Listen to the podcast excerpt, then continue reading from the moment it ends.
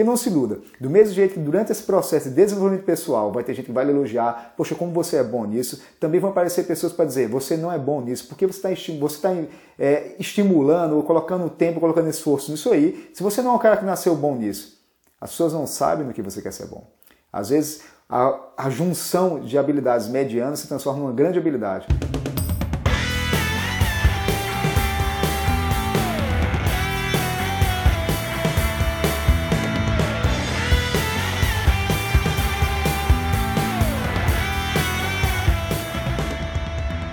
Olá, amigos. Sejam bem-vindos a mais um Na Dúvida Cast.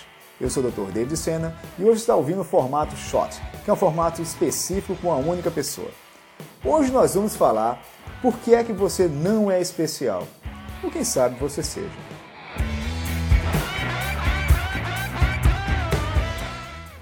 E o material de hoje está baseado em dois livros. Baseado no livro Ferramenta de Titãs, de Tim Ferriss, e baseado também no livro que é A Felicidade e a Nova Produtividade.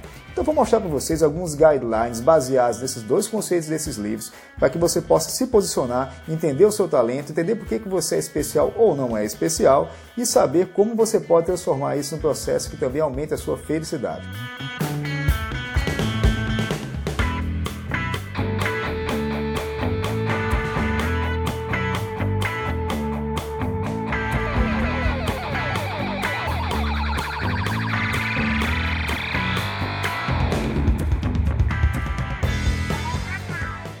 A questão toda é que durante a nossa infância, as pessoas costumam dizer que a gente é muito especial ou que a gente não é especial, dependendo se a pessoa gosta ou não de você. A questão é que as duas frases estão corretas, porque alguns fatores não foram colocados fora da frase.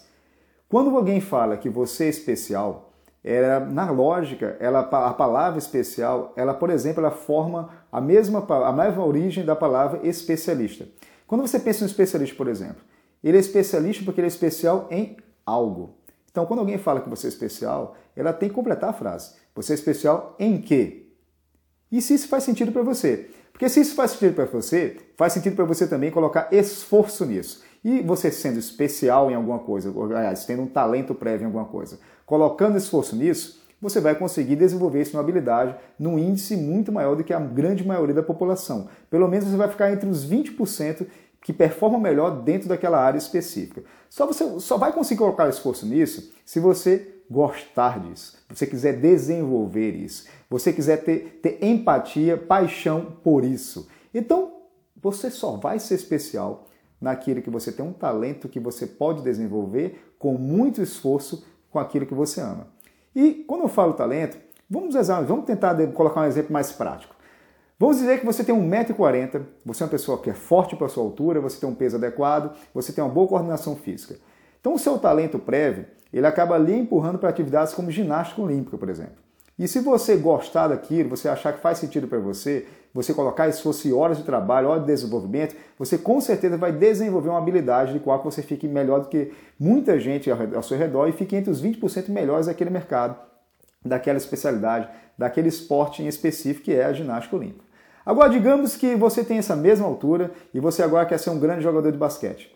Dificilmente você vai conseguir que esse sonho se realize. Mesmo você colocando muito esforço, mesmo você querendo muita paixão em cima disso, não é o seu forte, não é o seu talento natural, porque para o esporte em específico, para aquela habilidade em específica, é necessário algumas habilidades que você pode até melhorar com o seu esforço, melhorar o seu, o seu, o seu tiro, colocando, colocando seus lances livres, fazendo dribles, coisas desse tipo, mas quando você tiver realmente para ficar entre os 20 melhores que performam no mundo, a sua inabilidade prévia, a sua, a sua fraqueza prévia de nascimento acaba, acaba não deixando você performar tão bem assim se você for performar com outras pessoas que têm habilidades melhores que as suas, que já nasceram com isso. Isso não é uma coisa ruim, porque se você amar o esporte mesmo, você pode desenvolver outras habilidades, você pode desenvolver outras coisas relacionadas ao seu, seu talento prévio e continuar no jogo, são keeping the game. E o que seria isso? Você adora basquete, você tem 1,40m, você não consegue fazer estar na quadra, por que você não pode ser um bom treinador?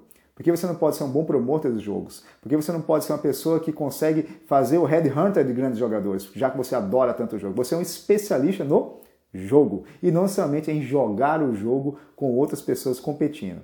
Essa é a grande magia.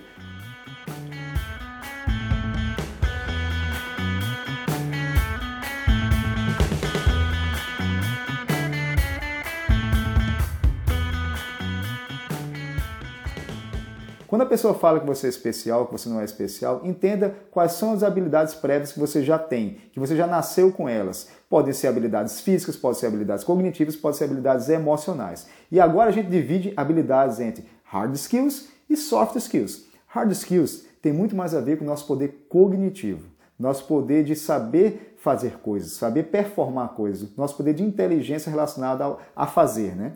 E já o nosso soft skills tem muito mais a ver com poder interpessoal, de lidar com times, lidar com pessoas, liderar, lidar com você mesmo, controlar seu medo, controlar sua ansiedade.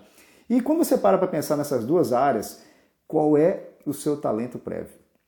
Qual é o seu talento tanto com hard skills quanto com soft skills? Aquilo que já nasceu com você. Você é uma pessoa que se controla naturalmente, você é uma pessoa que é muito estourada, você é uma pessoa que tem habilidades prévias para teclar rápido no computador, para você consegue performar atividades físicas muito facilmente, você tem uma inteligência rápida, você é uma pessoa que é mais calma, você é uma pessoa que tem habilidades mais para escrever do que para falar, mesmo sendo na mesma área de comunicação. Então essa que é a lógica. Qual é a sua, a sua habilidade prévia que colocando esforço em algo que você ama, você vai conseguir desenvolver. Então sabendo disso, eu tenho três regrinhas que eu quero mostrar para vocês aqui agora, para que você consiga entender. Primeiro ponto é, vamos identificar suas habilidades, suas habilidades de hard skills, suas habilidades de soft skills. E qual é a melhor maneira de você saber disso? Primeiro perguntando para as pessoas. Você perguntar para uma pessoa muito próxima sua, um amigo seu, e perguntar, amigo, o que, que você acha no que eu sou bom, no que você percebe que eu performo muito bem, com facilidade, mais fácil que qualquer outra pessoa?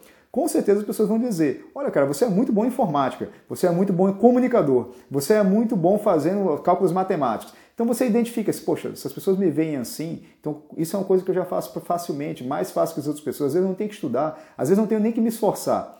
Aí vem o segundo ponto. Uma vez identificando no que, naquilo que você já é bom, e eu, e eu, eu estimulo você a perguntar para as pessoas, mas para também fazer alguns testes, do tipo teste DISC, para saber que tipo, qual é o seu tipo de propensão de personalidade, pelo menos no momento que você estaria fazendo um teste agora, a gente entra na fase 2. Na fase 2 é como você vai fazer o planejamento dos seus dias, dos seus meses, dos seus anos para desenvolver essa habilidade já inata sua, esse presente que Deus já lhe deu, que você já consegue desenvolver ele para ser muito melhor do que 20% da população mundial. E quem sabe até para índice olímpico, assim, se você for esportista, ou para índice de grandes performances, se você quiser ser um grande empresário. Independente de onde você quer aplicar, foque naquilo que você já é muito bom. E esse planejamento, o objetivo é você ter um plano diário para você nunca falhar. Você quer, por exemplo, ser um grande escritor, um grande comunicador na área de escrita, então todos os dias você se obriga a fazer pelo menos uma estrofe, pelo menos uma área pequena. Você quer ser apenas um grande comunicador e você não é bom em escrever, mas é bom em falar, e o seu raciocínio é um raciocínio muito claro, então você vai, vai se comprometer a todos os dias fazer um pequeno vídeo e colocar na web também, de maneira que as pessoas saibam do seu talento, de maneira que as oportunidades comecem a aparecer para você dentro desse seu talento. Então essa é a fase 2. E já na fase 3 é você entender e mensurar o que é que aconteceu depois que você começou a colocar os seus talentos à disposição da população do mundo.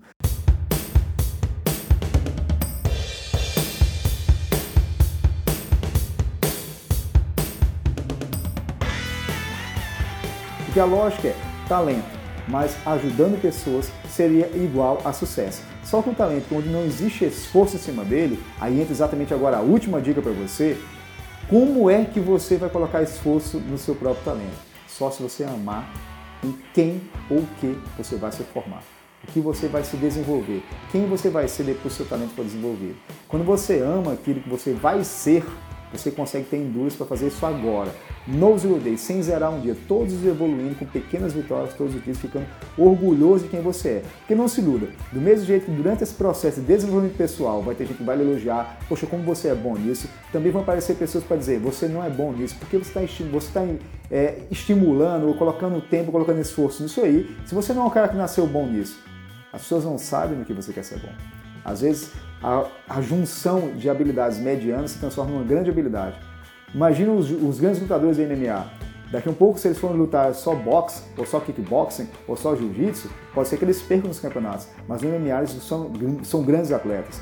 Triatletas, pode ser que ele, que ele queira competir só na natação, ele vai perder. Competir só no, no ciclismo, ele vai perder. Ou só na corrida, ele vai perder. Mas no triatleta, no, no como triatleta, ele acaba tendo um ótimo resultado. Então essa é a magia também. Você não precisa ser ótimo numa única coisa. Você pode também ser bom em várias coisas e quando combinados você vai ser o seu ótimo, vai ser o seu grande talento que depois de grande esforço e performance você consegue seu resultado. Mas quem vai lhe atrapalhar nesse circuito todo é o medo de falhar e o medo de ouvir a crítica das pessoas. E no final, você sempre sabe qual é o resultado. Na dúvida, a gente sempre cresce.